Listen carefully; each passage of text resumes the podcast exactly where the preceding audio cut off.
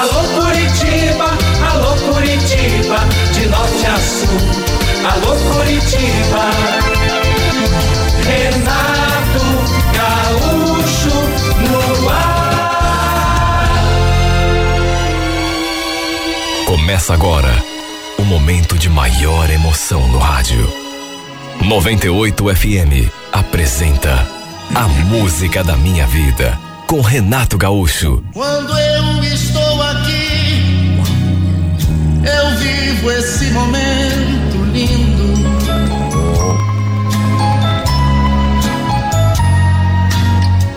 Olhando pra você e as mesmas emoções sentindo.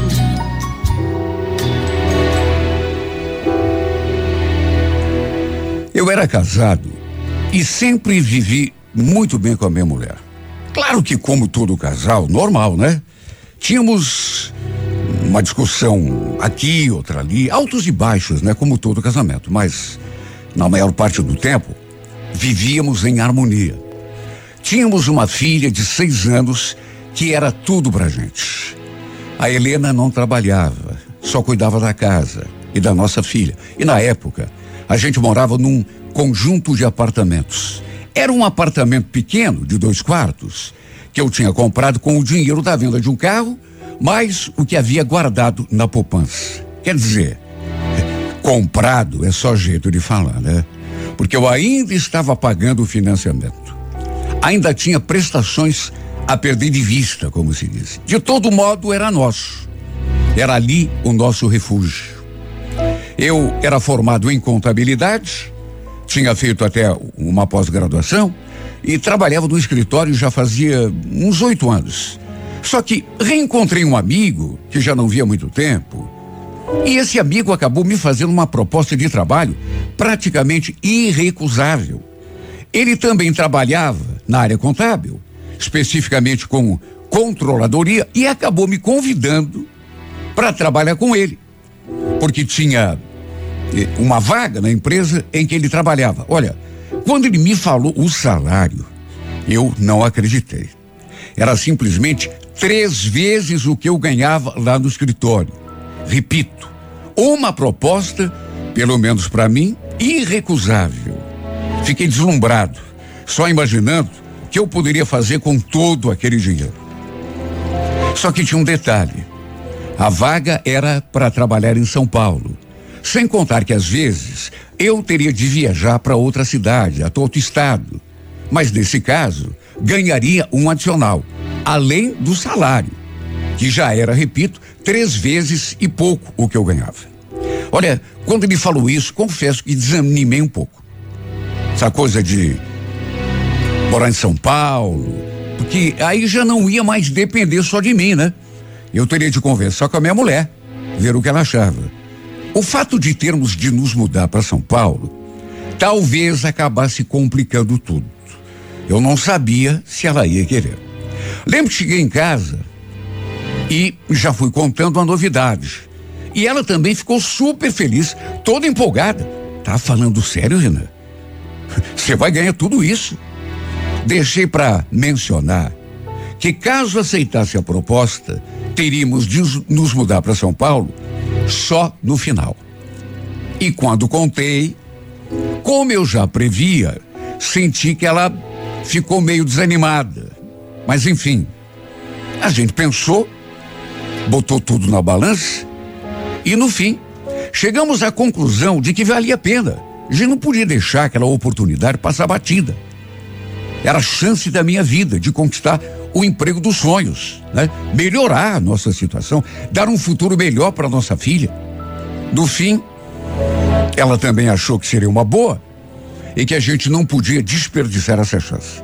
Para encurtar a conversa, conversei com o meu amigo e fiquei de ir a São Paulo para conversar com o diretor da empresa. Detalhe, nem era uma coisa assim certa ainda, mas o Henrique me prometeu que daria maior força para eu ficar com a vaga.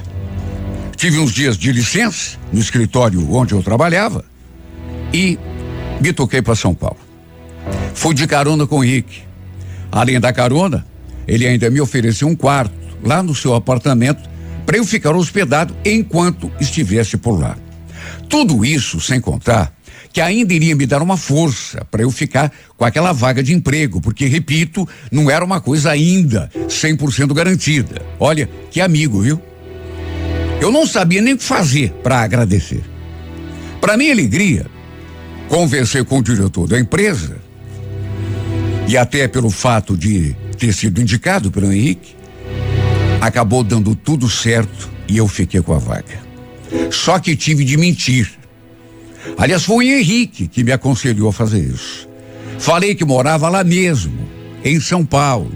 E detalhe, contando com as adicionais, contando com aquilo que eu ia ganhar por fora, além do trabalho, os benefícios, o salário que eu receberia era ainda maior do que aquele que o Henrique tinha me falado.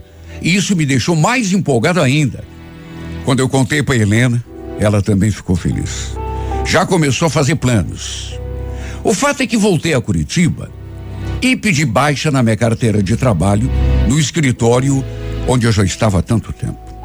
Ninguém entendeu nada. Imagine, pedir a conta assim do nada, sem mais nem menos, principalmente numa fase dessa, né? Que emprego tá tão difícil. E, e, e ainda tinha um probleminha na história. Eu teria de ir a São Paulo e ficar lá sozinho, pelo menos até o final do ano, por causa da escola da minha filha. Eu queria levar as duas já comigo, a Helena e a Camila, mas não tinha como. Tanto que minha mulher falou: Olha, você vai primeiro, Renan. Você arranja um lugar pra gente ficar e, né? Se firme no emprego, se adapte bem.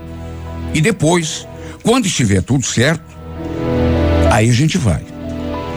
Estávamos ainda no mês de maio e só de pensar que teria de esperar até dezembro, que era quando terminavam as aulas da Camila, para ele, para elas irem morar comigo lá em São Paulo, em definitivo, olha, confesso que me bateu um desânimo. Eu nunca tinha ficado longe da minha família. Sabe? No máximo dois dias, se tanto. Eu sinceramente não sabia se ia suportar. Só que fazer o quê, né? Viajei a São Paulo, acertei minha situação na empresa e comecei a trabalhar. Naturalmente que passei por um período de adaptação, de treinamento. No começo, fiquei hospedado ali mesmo, na casa do Henrique, até encontrar um apartamento pequeno para mim. Com o passar dos dias, a saudade que eu sentia da minha mulher e da minha filha, naturalmente começaram a ficar mais intensas. A gente se falava todo dia, inclusive por chamadas de vídeo. Só que não é a mesma coisa, né? Olha como eu sentia falta da minha esposa e da minha filha também. Dá vontade até de chorar quando escutava a vozinha dela. Ela dizendo que estava com saudade do papai. Olha, as primeiras semanas foram sem dúvida as mais difíceis. Quase joguei tudo pro alto e voltei para casa para junto da minha família. Mas aí pensei no nosso futuro, no futuro da Camila, principalmente, e achei que valia a pena continuar. O sacrifício, com certeza, não seria em vão. Quando pude vir a Curitiba para ver as duas, nossa senhora, cheguei a chorar de saudade. Foi um reencontro emocionante demais. E como não tinha outra solução, passamos a viver desse modo. Elas aqui e eu lá. Nos víamos a cada três, quatro semanas. Elas, inclusive, chegaram a estar lá em São Paulo em duas ocasiões. Passaram um final de semana comigo. Naquelas alturas, eu já tinha até alugado um apartamento para gente. O apartamento, inclusive, já estava praticamente mobiliado. E fomos levando assim, até que finalmente chegou dezembro e as aulas da Camila terminaram. O combinado seria que depois disso elas se mudariam para lá. Eu, inclusive, tinha planos de vender o, o, o nosso apartamento aqui em Curitiba, até para a gente se livrar da dívida, né? Ainda tinha muitas prestações, sem contar as despesas com o condomínio. Não era vantagem ficar bancando um apartamento fechado aqui, sendo que a nossa intenção era fazer a nossa vida lá em São Paulo. Acabei vindo passar as festas de fim de ano aqui. e já queria levá-las comigo quando retornasse para lá, logo depois do ano novo. Só que a Helena me surpreendeu com aquele pedido. Então, Renan, eu estava pensando em adiar um pouco a nossa ida para lá. Sabe o que, que é? Eu queria passar uns dias na praia. A Camila tá louca para ir. E a mãe também vai, a Cíntia. Você entende, né? Olha, eu não contava com aquilo. Não contava e, para dizer a verdade, não gostei. O que eu queria, no fundo, no fundo, era definir a nossa situação lá onde eu já estava morando. Eu tinha alugado um apartamento praticamente mobiliado justamente para isso. Mas eu queria ver o que ela queria levar daqui para lá, né? Tinha também a questão da escola da nossa filha, sabe? Havia tanta coisa para a gente providenciar, mas enfim, para quem já tinha esperado tantos meses, esperar mais algumas semanas não ia fazer tanta diferença assim. Quer dizer, para mim ia, né? Só que fazer o quê? Inclusive, dei dinheiro para elas poderem passar aqueles dias lá na praia.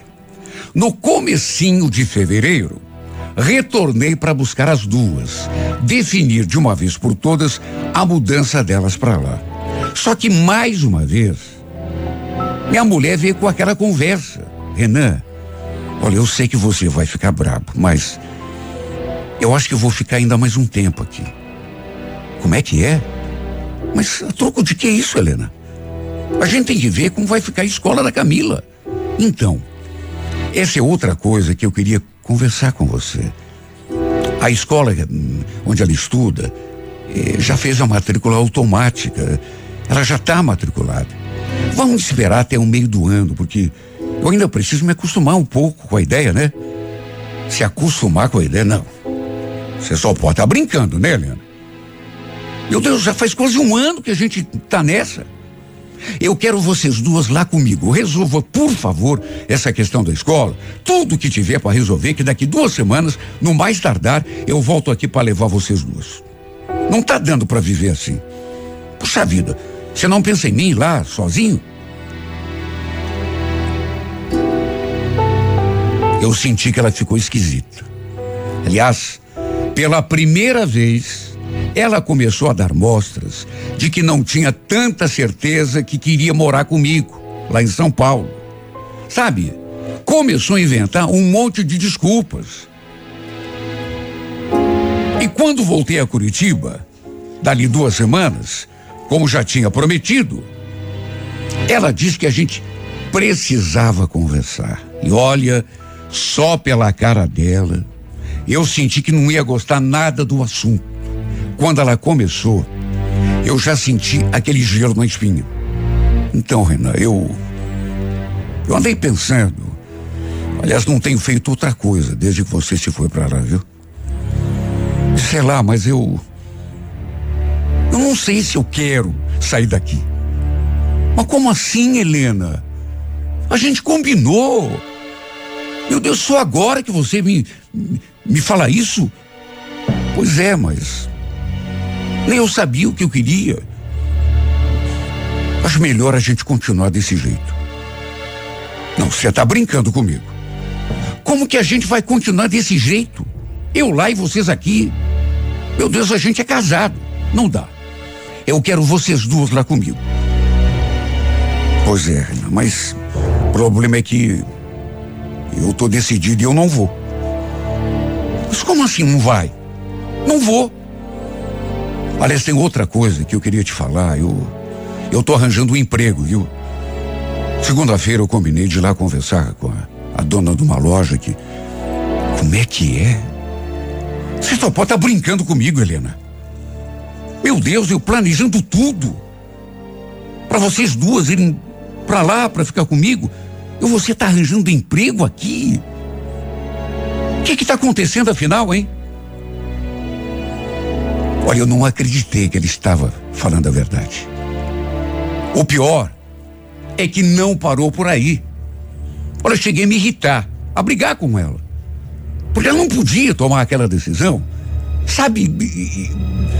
E, assim, sem me avisar, a gente já tinha combinado que as duas iriam morar comigo lá em São Paulo. Meu Deus, éramos casados. Ela não podia fazer aquilo comigo. Puxa vida, a gente tinha combinado. Dez meses eu morando sozinho lá em São Paulo, esperando pelo dia em que as duas iriam morar comigo. E aí minha mulher. Eu tinha aceitado aquele emprego, pensando em nós, no nosso futuro, no futuro da nossa filha, principalmente. Ela não podia simplesmente chegar agora e dizer que não queria ir.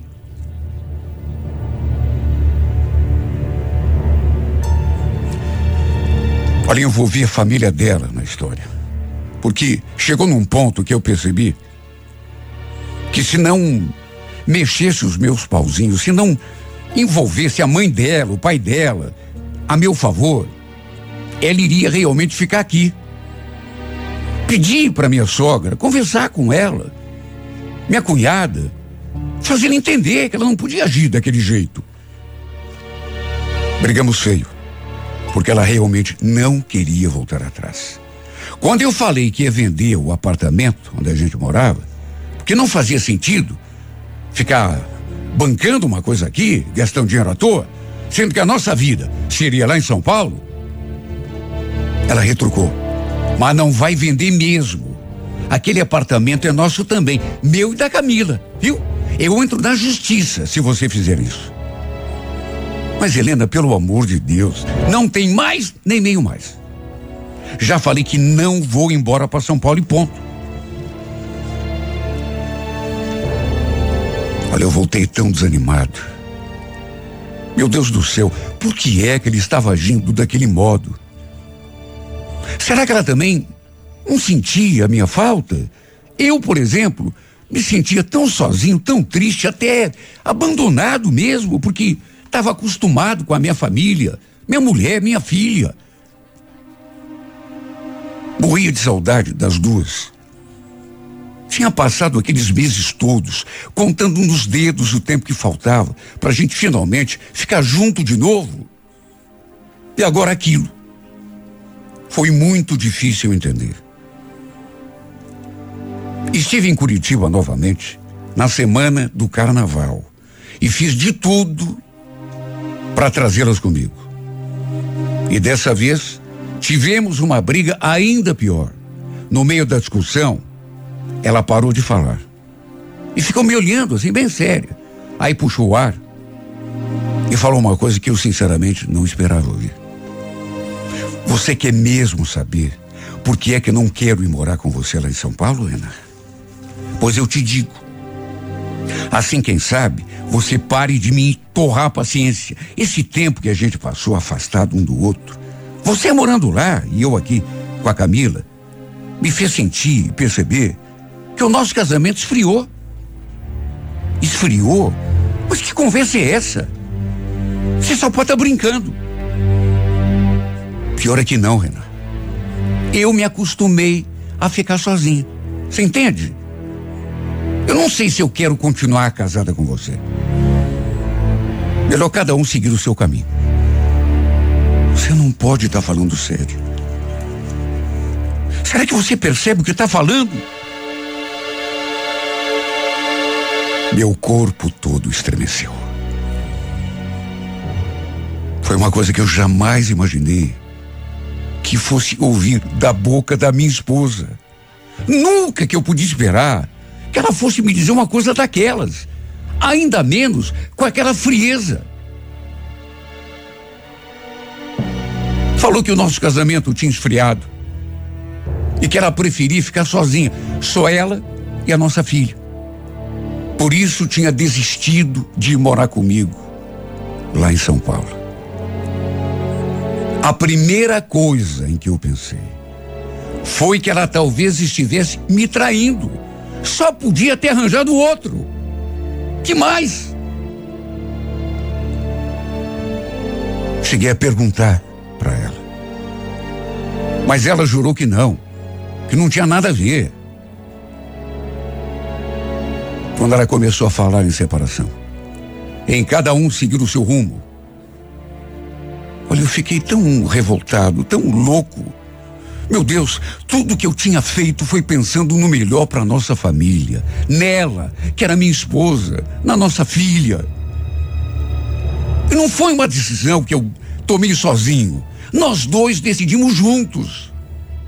Ficou combinado que eu iria primeiro, ajeitaria tudo e elas iriam depois, quando terminassem as aulas da nossa filha. E no fim, ela decidiu por conta mudar tudo. E o pior é que não teve jeito. Nem sua mãe ela ouviu. Sabe o que mais me doeu? O que mais acabou comigo foi que quando falei que ia voltar para cá, que ia pedir a conta na empresa e tentar recuperar o meu antigo emprego para podermos retomar a nossa vida. Essa mulher me falou uma coisa que aí sim me destruiu. Pelo amor de Deus, Ana. Não faça isso.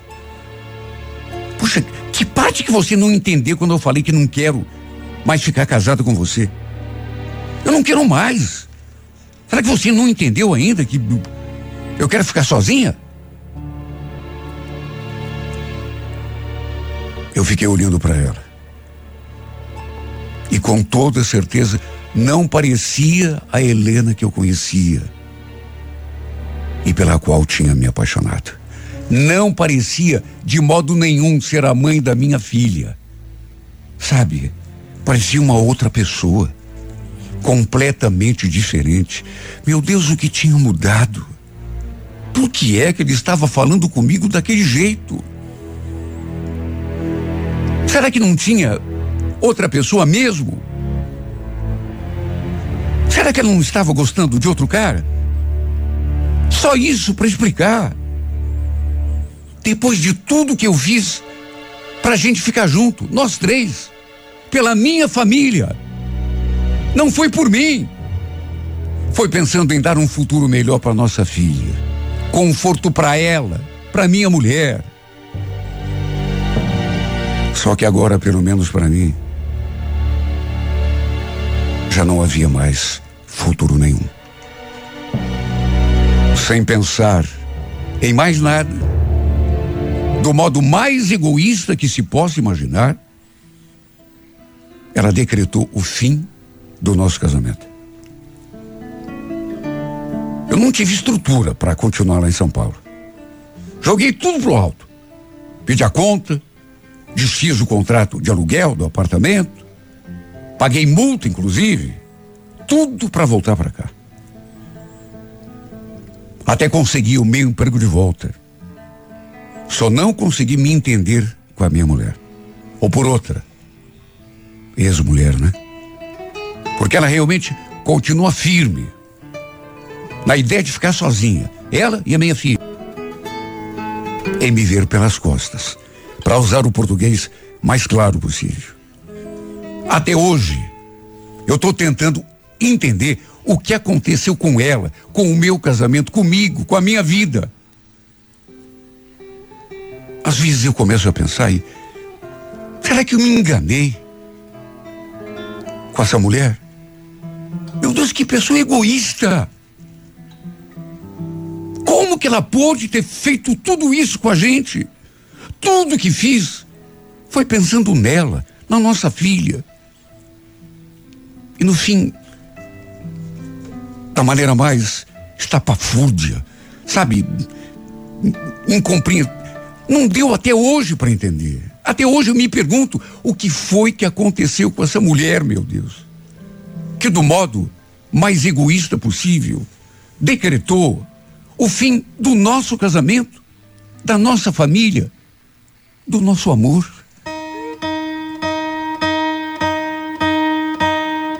Desde que eu me entendo por gente, desenho você na cabeça. Como eu poderia deixar escapar minha chance agora que eu te achei? Eu te conheci pelo cheiro, pelo movimento do seu cabelo. Eu pude lembrar do seu toque enquanto alisava o meu corpo inteiro. Você era o meu sonho mais verdadeiro. É como se morasse o céu dentro do beijo seu. É como se jorrasse mel dentro das suas palavras. Se existisse um mundo só pra você e eu. É como se esse amor me desse asas pra viajar. em paz pra viajar sem mais incerteza.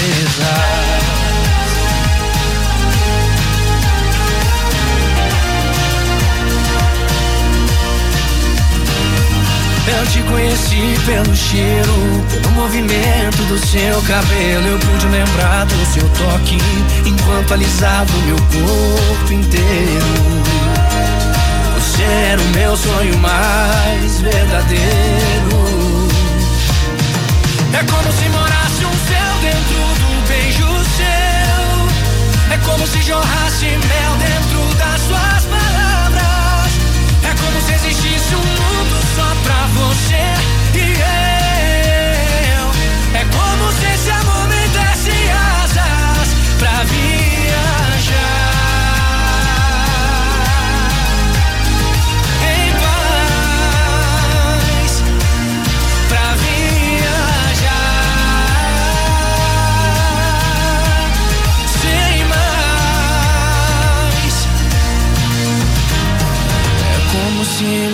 eu. Como se esse amor me desse asas pra viajar. Em paz, pra viajar. Sem mais. Como se morasse um céu, jorrasse mel dentro das suas palavras.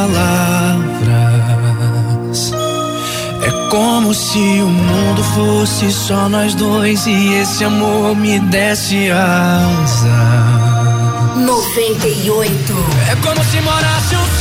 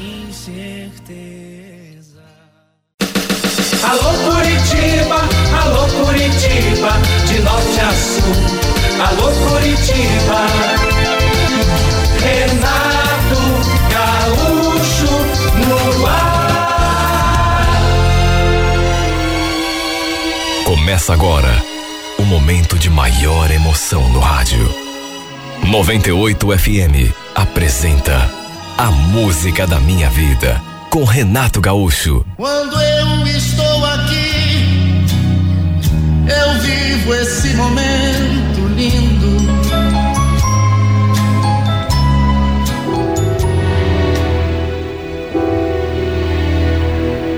Nossa situação financeira não estava boa. Meu marido estava cheio de dívidas. Eu, sinceramente, não sabia como é que ele tinha chegado naquela situação. Na verdade, acho que nem mesmo ele sabia. Para se ter uma ideia, ele tinha pego um dinheiro até com a Giota. Não era muito, mas de todo modo, todo final de mês, aquele sujeito estava ali, né? Na nossa porta, cobrando pelo menos o dinheiro referente aos juros. E pensar que a gente vivia tão bem. Eu trabalhava fora, ajudava nas despesas de casa, só que, repito, de repente tudo desandou. Quem estava pagando o, o pato eram as nossas duas filhas, coitadas, que estavam sendo privadas de muita coisa. Meu sogro era bem de vida, só que ele não aguentava mais nem escutar o Augusto pedindo dinheiro, né? Bastava meu marido entrar no assunto e ele já retrucava. Mas de novo, filho, você nem pagou ainda o que pegou emprestado? Dinheiro não dá em árvore, não, viu? Eu queria saber em que que você gasta tanto dinheiro. Repito, o, o- o seu Cícero era bem de vida. Estava aposentado, devia ter um bom dinheiro guardado no banco, sem contar que tinha pelo menos oito casinhas em seu nome que ela alugava. O Augusto vivia reclamando dele. Chamava o pai de pão duro. Só que, verdade seja dita, né? Meu sogro já tinha ajudado a gente demais. A casa em que a gente morava, por exemplo, tinha sido presente dele. De certo modo, eu até entendia o, o, o, o lado do velho quando ele se negava a emprestar dinheiro para o filho. Ele queria ver o Augusto, sabe, sei lá, se arranjando na vida, tomando jeito. E, e, e, sobretudo, não gastando dinheiro que não tinha. Que era uma mania que meu marido sempre teve. Queria que ele fosse mais responsável. Não é o que todo pai quer do filho? Então. Mas meu marido, no entanto, em vez de agir dessa forma, ficava assumindo dívidas e depois empurrando para os outros pagarem, como já tinha feito tantas vezes. Um dia, tentando nos ajudar, meu sogro apareceu em casa com aquela proposta. Então, Augusto, desocupou uma das casas que eu tenho lá no terreno. Você não quer se mudar para lá com a tua família? Me mudar para lá? Mas como? De que jeito, pai? É a nossa casa.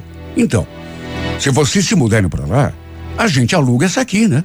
Aí o dinheiro que entrar fica para vocês. E aí, à medida que o dinheiro for entrando, você vai pagando o que me deve e começa uma vida nova. Um... Eu estava assim um pouco distante. Mas como eles estavam falando relativamente alto, escutei tudo. E para ser sincera, sabe, não gostei da proposta. Não gostei. Só de imaginar em sair ali da nossa casa, já me deu um aperto no peito. Ainda menos para morar numa das casas do meu sogro. Não que eu desmereça as casas dele, mas é que aquelas casas que ele tinha lá no terreno eram pequenas, todas assim, praticamente grudadas uma na outra. Os quintais não tinham nem divisória, não tinha muro, tinha nada. Era tudo uma coisa só. Não gostei. Até porque, puxa vida, nossa casa era, era relativamente grande. Tinha um quintal espaçoso, sem contar que lá a gente não teria nenhuma privacidade. Era um terreno grande, esse que o meu sogro possuía, mas é como eu já disse, ele tinha construído ali naquele terrenão oito casas de aluguel, uma muito perto da outra. Depois o Augusto veio conversar comigo e apesar de ele também não ter gostado muito da ideia, me fez perceber que talvez fosse a nossa única saída. Segundo ele, seu pai não ia cobrar aluguel da gente, nem luz, nem água, e de mais a mais, seria só por uns tempos, né? Até a gente juntar um dinheiro com o aluguel que íamos receber para ele poder pagar o que devia. Depois, poderíamos voltar para nossa casa numa boa. Bom, fazer o quê, né? Me deu uma dorzinha no coração deixar nossa casa, mas pelo jeito, era mesmo nossa única saída. Nos mudamos num sábado e na semana seguinte, nossa casa já estava alugada. Meu sogro resolveu tudo lá com a mesma imobiliária que cuidava das casinhas dele, para a gente não ter que esquentar a cabeça. Olha, foi difícil me acostumar a morar naquele lugar. Repito, não é querer desmerecer, mas foi uma mudança assim radical. Era um lugar é, muito inferior àquele em que a gente estava acostumado. Até para estender roupa no varal era um sacrifício. Era tudo assim, improvisado. Nos primeiros dias, confesso, eu até chorei. Me bateu um desânimo. E tinha outro problema que eu não gostei, sabe? Uma coisa que me incomodou. Era um entra e sai de gente ali o tempo todo. A gente nem sabia quem era morador e quem não era. Só que sem alternativa, né? Fui tentando me acostumar. Pelo que eu tinha combinado com o meu marido, seria só um ano. Depois voltaríamos à nossa casa. O dinheiro que, que a gente ia economizar, a grana que a gente eh, ia economizar com eh, as despesas, né? Luz, água, sem contar o dinheiro do aluguel, da nossa casa, tudo isso iríamos juntar e colocar no bolso. De modo que, convenhamos, né? No espaço de um ano, meu marido teria como pagar o que devia. Pelo menos foi o plano. Olha, demorei para fazer amizade ali com o pessoal. Até porque trabalhava fora. Saía bem cedo, chegava tarde. Mas aos poucos fui conhecendo a vizinhança. E tinha uma menina que também morava ali, que olha, sabe quando o, o santo não bate? Eu não simpatizei com essa menina. Desde a primeira vez que a vi, não fui com a cara dela. Sei lá por quê. Quer dizer, até sei. Primeiro, porque ela se vestia de um jeito assim bem vulgar. Vivia ali no terreno, andando para lá e para cá. E usando roupa assim, sabe, apertada. Roupa assim que, sabe, sei lá, eu acho que uma mulher tem que ter o mínimo de vergonha na cara, né? E, e eu falo menina, mas ela já devia ter uns 18, 19 anos, uma cavalona. Desde a primeira vez que eu vi essa criatura, não sei explicar, mas não fui com a cara dela. E um dia, para complicar, peguei minha filha mais velha de conversinha com essa tal de Jennifer. Dei uma dura na minha filha. Falei que não queria mais vê-la de papo furado com aquela fulana. Sei lá, por conta do jeito escandaloso como ela se vestia. Seu modo vulgar de ser, eu. Sem contar que num domingo, eu estava preparando a comida, eu preparando o almoço, aí fui fazer, não lembro exatamente o que ali na sala, quando vi que meu marido estava ali de pendurado na janela, olhando ali para fora, com o olho tão arregalado que nem piscava. Me aproximei, ele estava tão distraído que nem notou a minha presença. Pensei comigo mesmo. Será que é quem eu estou pensando? Mas não deu outra. Não deu outra. Quem estava lá fora era ninguém menos do que a infeliz da Jennifer. Como sempre, usando roupa curta, colada no corpo, e meu marido olhando tão fixamente para ela, que ela chegou a me dar até uma coisa ruim. Me aproximei, ele ali distraído, e dei um beliscão. Perdeu alguma coisa lá fora, Augusto? Ele deu um pulo. Ai, Daniela, ficou louca? Doeu, viu? Ah, doeu, é. Era para doer mesmo. E vai doer mais ainda se você continuar olhando aquela biscate lá fora, viu? O que, que foi? Tá interessado? Eu falei tão alto que acho que até a menina deve ter ouvido. Aliás, falei alto para ela ouvir mesmo. Olha, não gostei, viu? Não gostei. Porque ele olhava para ela, sabe, com malícia, com olhar de interesse. E como se fosse pouco. Eu notei que ela também estava olhando para a janela, sabe? Estavam flertando na maior cara dura, bem debaixo do meu nariz. Ela, inclusive, na hora, deu aquele sorrisinho malicioso, assim, sabe? Como se estivesse. Bom, eu quase fui lá fora dar um beliscão nela também. E depois desse episódio, e nem poderia ser diferente, eu e meu marido ficamos estremecidos. Passei o dia todo olhando para ele de cara feia. E se antes eu já tinha uma cisma com aquela Jennifer, bom, depois disso ficou ainda pior. E para complicar, sempre que a gente se via, ela ficava me olhando com aquela cara de deboche. Só eu sei a vontade que eu tinha de esganar infeliz. Se o Augusto estivesse junto, parecia que ela fazia questão de encarar o meu marido, sabe? O fato é que por causa dessa mulher, meu casamento começou a balançar. Tudo bem. Eu sei que era uma cisma, uma coisa que, enfim, é, podia até é, ser um ciúme infundado, mas eu não conseguia evitar e acabava brigando com Augusto. Eu não, eu não gostava nem que ele olhasse para ela. Aliás, olhar para quê? Quando ele estava em casa, o simples fato de ele ir para a janela já era motivo para a gente brigar. Porque para mim, se ele ia para a janela, era com uma só intenção, para ver aquela infeliz desfilando de roupa curta no terreno. Até que um dia flagrei os dois conversando na maior intimidade. Estavam assim, bem próximos um do outro. E falavam e riam. Perdi a cabeça nesse dia. Armei o maior escândalo. Só não dei na cara daquela menina porque ele me segurou e ela saiu de fininho. Mesmo assim, fiquei tão fula que peguei minhas filhas e fui lá para casa da minha irmã. A ideia era passar a noite lá.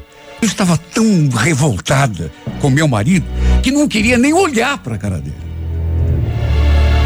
Só que conversando com a minha irmã, ela me falou uma coisa que me deixou ainda mais nervosa do que eu já estava. Você pegou o Augusto conversando com essa menina e deixou ele lá sozinho com ela, Daniel? Minha irmã, se for para ele fazer coisa errada, agora mesmo que ele vai aproveitar. Olha, se eu fosse você, ficaria esperto, viu?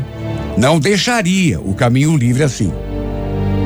Na verdade, o que eu pensei foi que ele iria atrás de mim.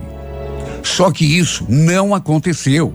Deu nove horas da noite, dez, dez e meia, e nada desse homem aparecer. O que que eu fiz? Deixei as meninas ali dormindo, peguei o carro do meu cunhado emprestado e voltei lá para casa. Só que para minha surpresa, adivinha? Não tinha ninguém. O safado não estava em casa, tinha saído. Nem o seu carro estava ali no espaço do tendo reservado para garagem. Liguei para o seu celular, só deu desligado. Olha, ninguém queira saber o estado em que eu fiquei. Ainda fiquei ali esperando um monte para ver se ele aparecia. Só que nem sinal. Só de imaginar que ele pudesse estar com aquela infeliz, eu me virava do avesso. Ela também não estava em casa, porque eu fui bater lá na porta da casa dela e nem o seu irmão sabia onde que ela tinha ido. Jurei a mim mesma que esganar o Augusto quando visse de novo na minha frente.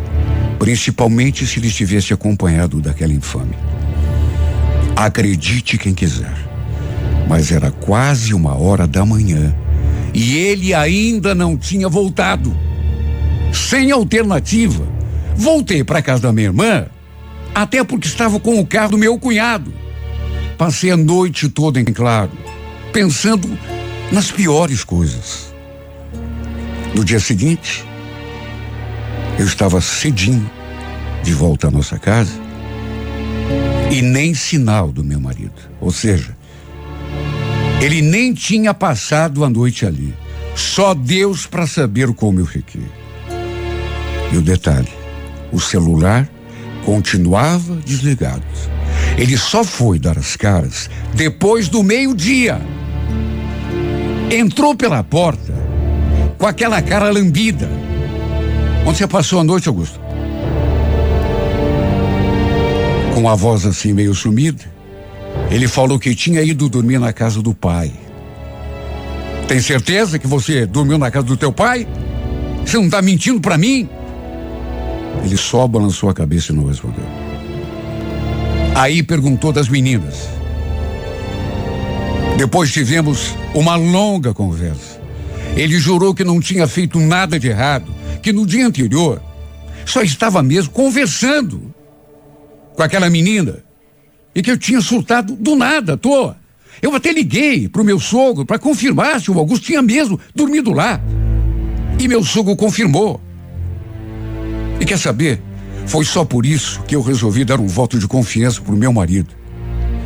E botar uma pedra em cima desse episódio. Só que deixei bem claro para ele que nunca mais queria vê-lo conversando com aquela criatura.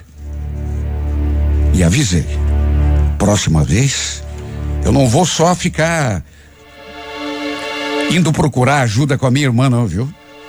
Da próxima vez, eu vou e não volto. Se é isso que você pensa do nosso casamento, se você não dá bola, eu também não vou dar. Ele não fez nenhum comentário. Só que não sei, viu? Não sei. A dúvida é uma coisa que acaba com a gente. A suspeita é uma coisa que rebenta a gente por dentro. Eu digo isso porque desde esse dia eu senti uma mudança muito grande no jeito do Augusto. Sabe, ele começou a viver distraído, cabe, cabeça no mundo da lua. Você sente quando a pessoa muda. Quase não conversava comigo. Era eu que tinha de ficar puxando assunto. Até na cama aparecia outra pessoa. Até que um dia, passei na escola, peguei minha filha caçula e fui para casa. Minha filha mais velha costumava ir e voltar sozinha da escola. Chegava um pouco mais tarde. Assim que abri a porta, vi que tinha uma folha de caderno no chão. Alguém devia ter colocado aquela folha por debaixo do vão da porta, porque parecia ser assim um bilhete. Peguei aquele papel na mão e quase caí dura quando li que estava escrito. E nem podia ser diferente. Teu marido está te traindo. Se quiser pegá-lo no flagra, eles costumam ficar juntos dentro do carro, atrás do terreno do sacolão.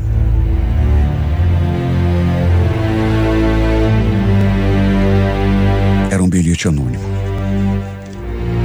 Eu comecei a tremer, a suar frio, porque a imagem daquela menina me veio à mente assim na mesma hora. Apesar do baque, procurei manter o sangue frio. Dobrei aquela folha, guardei e comecei a investigar. Nem mesmo eu sei como consegui manter o controle e não esfreguei aquele papel na cara do Augusto quando ele chegou da rua. Durante quatro dias, desde que recebi aquele bilhete, eu esperava minha filha mais velha chegar da aula, a deixava ali cuidando da irmã e ia até aquele maldito terreno que ficava atrás do sacolão. Num primeiro dia, fiquei lá escondida atrás de uma árvore, feito uma idiota, até oito e pouco da noite. Não vi nada. Nenhum sinal do Augusto ou daquela biscate. Nem do carro dele. No terceiro e segundo dias, a mesma coisa. No terceiro, inclusive, fiquei até um pouco mais tarde, até que no quarto dia, eu ali já meio desanimada, já achando que estava fa fazendo papel de idiota, de tonta, eis que vi o carro dele passando ali perto de onde eu estava e parando alguns metros adiante.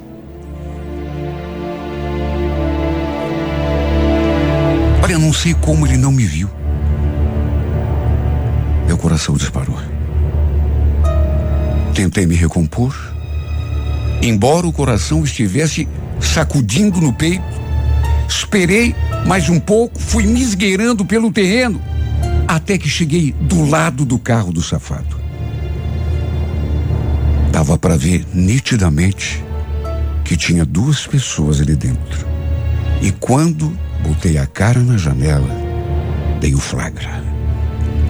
Como eu tanto temia, quem estava ali com ele era ninguém menos do que aquela infame, a tal de Jennifer, a vadia. Eu sabia que era ela, mas eu sabia, eu tinha certeza. Os dois estavam atracados um no outro. Lembro que abri a porta daquele carro e grudei no cabelo daquela infeliz. Atirei ali de dentro com tudo. Assim que ela caiu no chão pulei em cima. Bati tanto, puxei tanto o cabelo. Apanhei também, não nego. Mas fiz um estrago na cara dela. Quase a deixei pelada ali na rua. Porque a sua blusa, por exemplo, que eu peguei assim com as duas mãos, eu rasguei toda. E o covarde, o bonitão, em vez de tentar apartar a briga, ligou o carro e tratou de sair dali rápido, enquanto eu me engalfinhava com a sua amante. Um desconhecido que passava ali pela rua é que no fim acabou dando um jeito de nos separar. Depois que voltei para casa, fiquei ali esperando meu marido para acertar as contas com ele, só que nada. Celular desligado. Meu sogro também não sabia dele. Acho que não preciso nem dizer que foi o fim do nosso casamento. Quando finalmente tivemos uma conversa, por mais que eu tivesse lhe dado a chance de tentar se explicar, ele não abriu a boca. Aliás, não me olhou nos olhos. E quando eu falo chance de explicar, é coisa de mulher sem vergonha, né? Porque eu, mais do que ninguém, sabia que não havia nada para explicar. Eu tinha visto tudo com os meus olhos. Antes de arrumar minhas coisas, ir embora daquela casa com as minhas filhas, eu ainda fui bater na porta da casa daquela ordinária. Conversei com a mãe dela, falei um monte, contei tudo o que tinha acontecido. Mas a mulher também não abriu a boca, sei lá. Parecia até que não estava nem aí. Ou então, que aprovava o comportamento da filha, né? Uma dessas, já devia até saber que ele andava de casa com meu marido. Voltei para casa da minha irmã, mas depois conversei com o seu Cícero e ele ficou indignado com o Augusto quando soube de tudo. Deixei bem claro que pro meu marido eu não voltava mais, que não o perdoaria jamais depois do que ele tinha sido capaz de fazer. Para minha surpresa, meu sogro alugou uma outra casa para mim e minhas filhas ali mesmo no bairro, só que um pouco mais afastado. Aí contratou um pequeno caminhão e foi lá buscar minha mudança, deixando o Augusto simplesmente sem nada dentro de casa. Chegou a falar que para ele Sabe, aquele tipo de comportamento não é de homem. Isso ele disse pro próprio filho. E ainda falou que o aluguel dessa nova casa seria por sua conta, que eu não precisaria me preocupar com nada. Sabe, apesar da boa vontade do meu sogro de tentar consertar as coisas, o estrago já estava feito. Olha como eu queria que meu marido tivesse a metade do caráter do pai, viu? A metade. 10% já era suficiente. Só que apesar da tentativa de ajuda dele, infelizmente, meu casamento foi desfeito. Tudo por conta daquela diaba e por conta da safadeza do meu marido, é claro. Me afundei numa tristeza tão grande, uma depressão tão profunda. E tudo ficou pior depois que eu soube que ele tinha assumido o romance com aquela infeliz. Sabe, eu saí e ela entrou no meu lugar. Ele já devia estar de, de casa com ela, né? Cabeça virada por ela. Porque nem tentou se acertar comigo. Não me procurou, não pediu perdão, nada. Ele a recolheu para dentro daquela casa, mesmo sem ter móvel nenhum ali dentro. Até onde eu soube, tinha apenas um colchão onde eles passavam a noite. O resto, banho, comida, tudo, eles faziam ali na casa da mãe da, da infeliz. Se é esse tipo de vida que ele quer para si, o que, que eu posso fazer? De todo modo, não dá para esconder. Sofro quando penso que tudo mudou quando nos mudamos ali para aquela casa. Tudo ruiu. Eu ainda o amo. Não posso mentir a mim mesmo. Mas fazer o que? Se ele jogou tudo alto para viver aquele romance inconsequente. A culpada foi aquele demônio em forma de gente que atravessou o nosso caminho e enfeitiçou meu marido, virou a cabeça dele. Porque desde então, tudo perdeu sentido, tudo perdeu a razão de ser. Olha, se não fossem as minhas filhas, acho que eu já teria sucumbido de tanta tristeza de tanta solidão, de tanta amargura.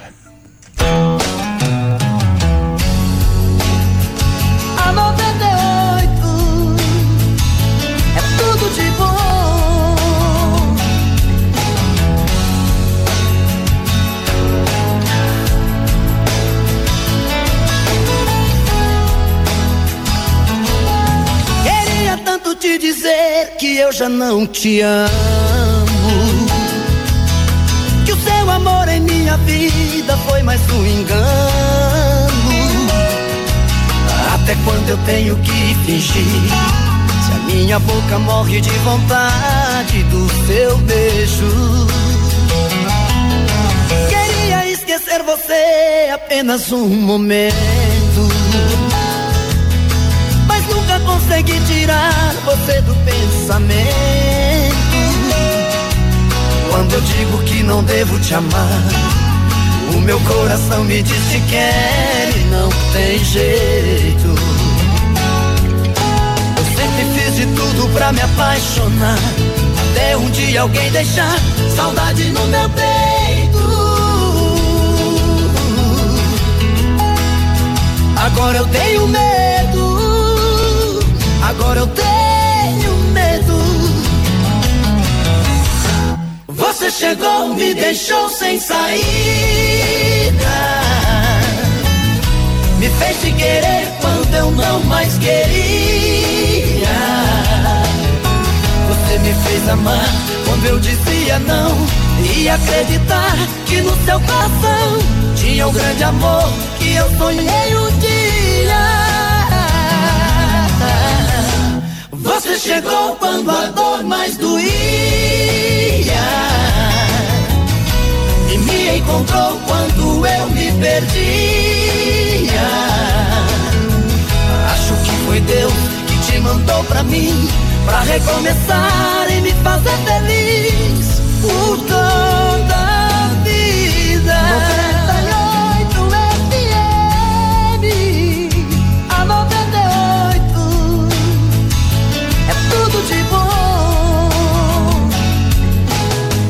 fiz de tudo pra me apaixonar. Até um dia alguém deixar saudade no meu peito.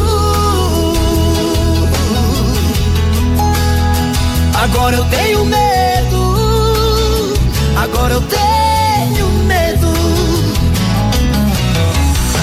Você chegou, me deixou sem saída. Me fez te querer quando eu não mais queria. Você me fez amar quando eu dizia não. E acreditar que no seu coração tinha um grande amor que eu sonhei um dia. Você chegou quando a dor mais doía E me encontrou quando eu me perdia Acho que foi Deus que te mandou pra mim Pra recomeçar e me fazer feliz.